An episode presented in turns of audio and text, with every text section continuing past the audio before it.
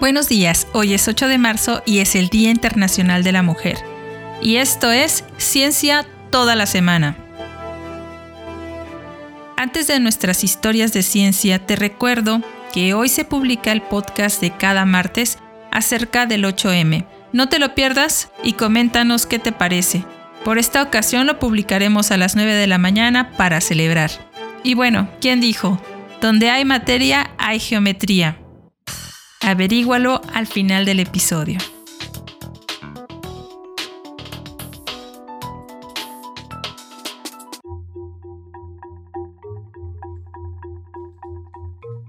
Historia de ciencia número 1. Las hormonas de la corteza suprarrenal.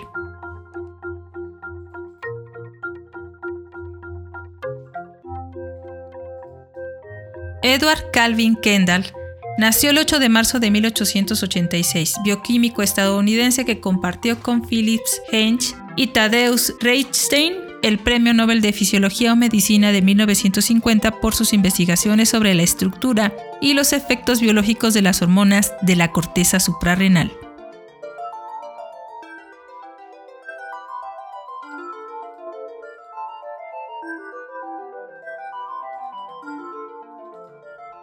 Historia de ciencia número 2. El Hanium.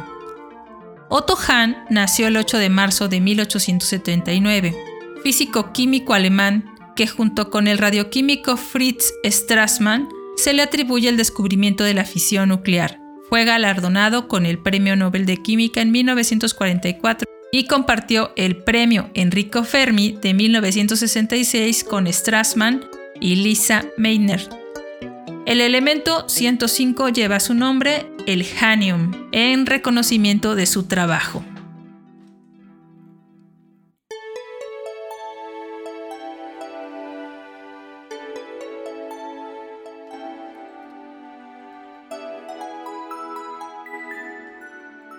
Historia de ciencia número 3. Teoría del electromagnetismo.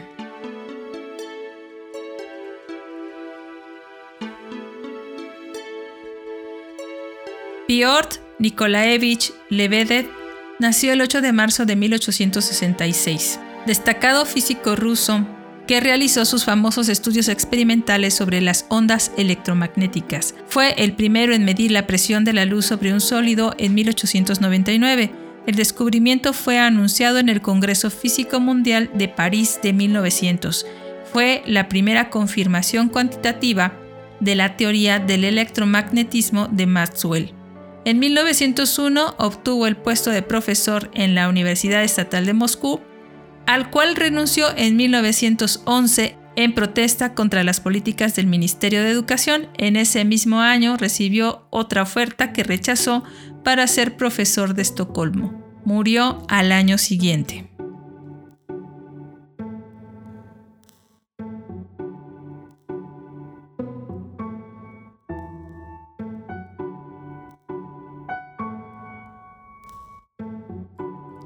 Historia de ciencia número 4. La síntesis química del anillo de carbono.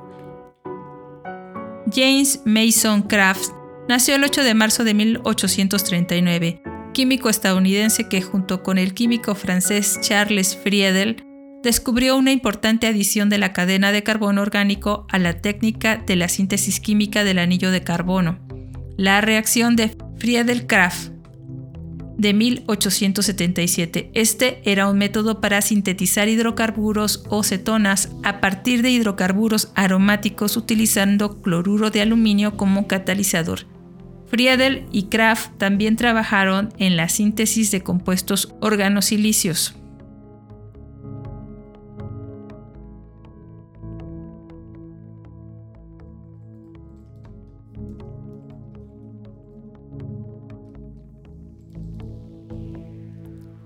Historia de ciencia número 5. Métodos de enseñanza modernos.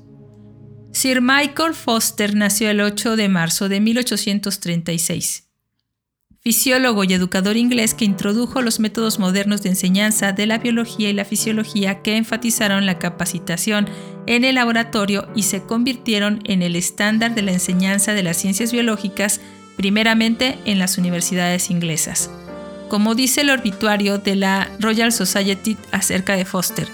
Él insistió en que el trabajo práctico realizado por el propio estudiante ilustrativo de los hechos en los que se basó la conferencia debe seguir inmediatamente. La fisiología de cada órgano debe tratarse como un todo en la lección y el trabajo práctico debe organizarse de modo que el estudiante comprenda todos los puntos de cada lección en ese momento. Su laboratorio ideal sería del tamaño suficiente para proporcionar a cada estudiante su propio lugar de trabajo, tanto en el departamento de histología como en el de química al mismo tiempo.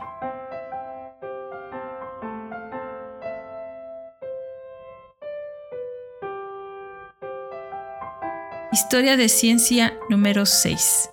El motor marino de vapor.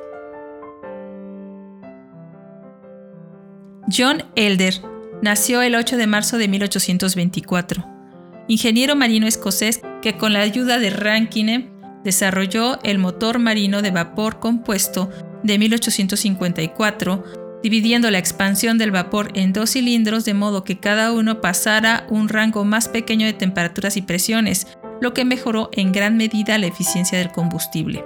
Su primer motor de ese tipo zarpó en 1854 utilizaba un tercio menos de carbón de lo que era posible antes. Elder continuó mejorando sus diseños para dar aún más economía al proceso. Como resultado, su negocio de ingeniería en Clyde de Glasgow, Escocia, siguió creciendo hasta alcanzar más de 4.000 trabajadores. Entre 1853 y 1867 su firma obtuvo 14 importantes patentes, incluyendo un motor de cuádruple expansión en 1862. Murió a la temprana edad de 45 años de una enfermedad hepática. Sin embargo, su astillero permanece hoy como Barner Govan. Historia de ciencia número 7. Cirugía plástica moderna. Carl Ferdinand von Grafe Nació el 8 de marzo de 1787, cirujano alemán que ayudó a crear la cirugía plástica moderna.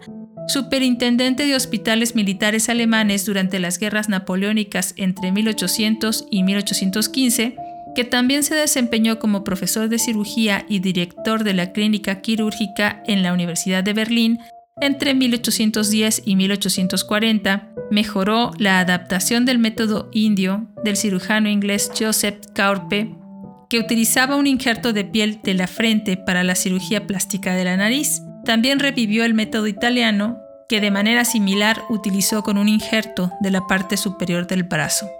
Grafep aportó técnicas para una operación de paladar hendido y transfusión de sangre. Albert von Grafe, su hijo, también siguió la profesión médica como un eminente cirujano ocular. Historia de ciencia número 8. Arterioesclerosis coronaria.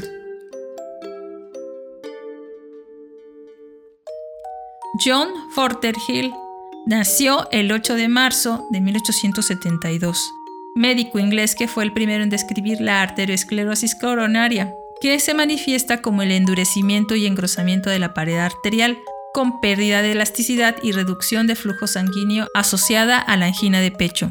Comenzó su práctica médica en 1740 y fue el primero en dar una descripción sustancial de la difteria en Inglaterra al darse cuenta del dolor de la garganta acompañado de úlceras en 1748 y se le atribuye la primera descripción precisa de la migraña. Promovió el café como bebida en Inglaterra y como cultivo en las Indias Occidentales. Como cuaquero y filántropo mantuvo un jardín botánico en Upton y ayudó a John Howard en sus reformas penales y a Benjamin Franklin en la redacción del Plan de Reconciliación entre Inglaterra y las colonias americanas. Historia de ciencia número 9. La tercera ley de Kepler. Un día como hoy, de 1610, Johannes Kepler formuló su tercera ley del movimiento planetario. Esto es todo por hoy, y justo fue Johannes Kepler quien dijo, donde hay materia hay geometría. Desde el corazón de Jalapa te abrazo con fuerza en este Día Internacional de la Mujer y nos escuchamos mañana.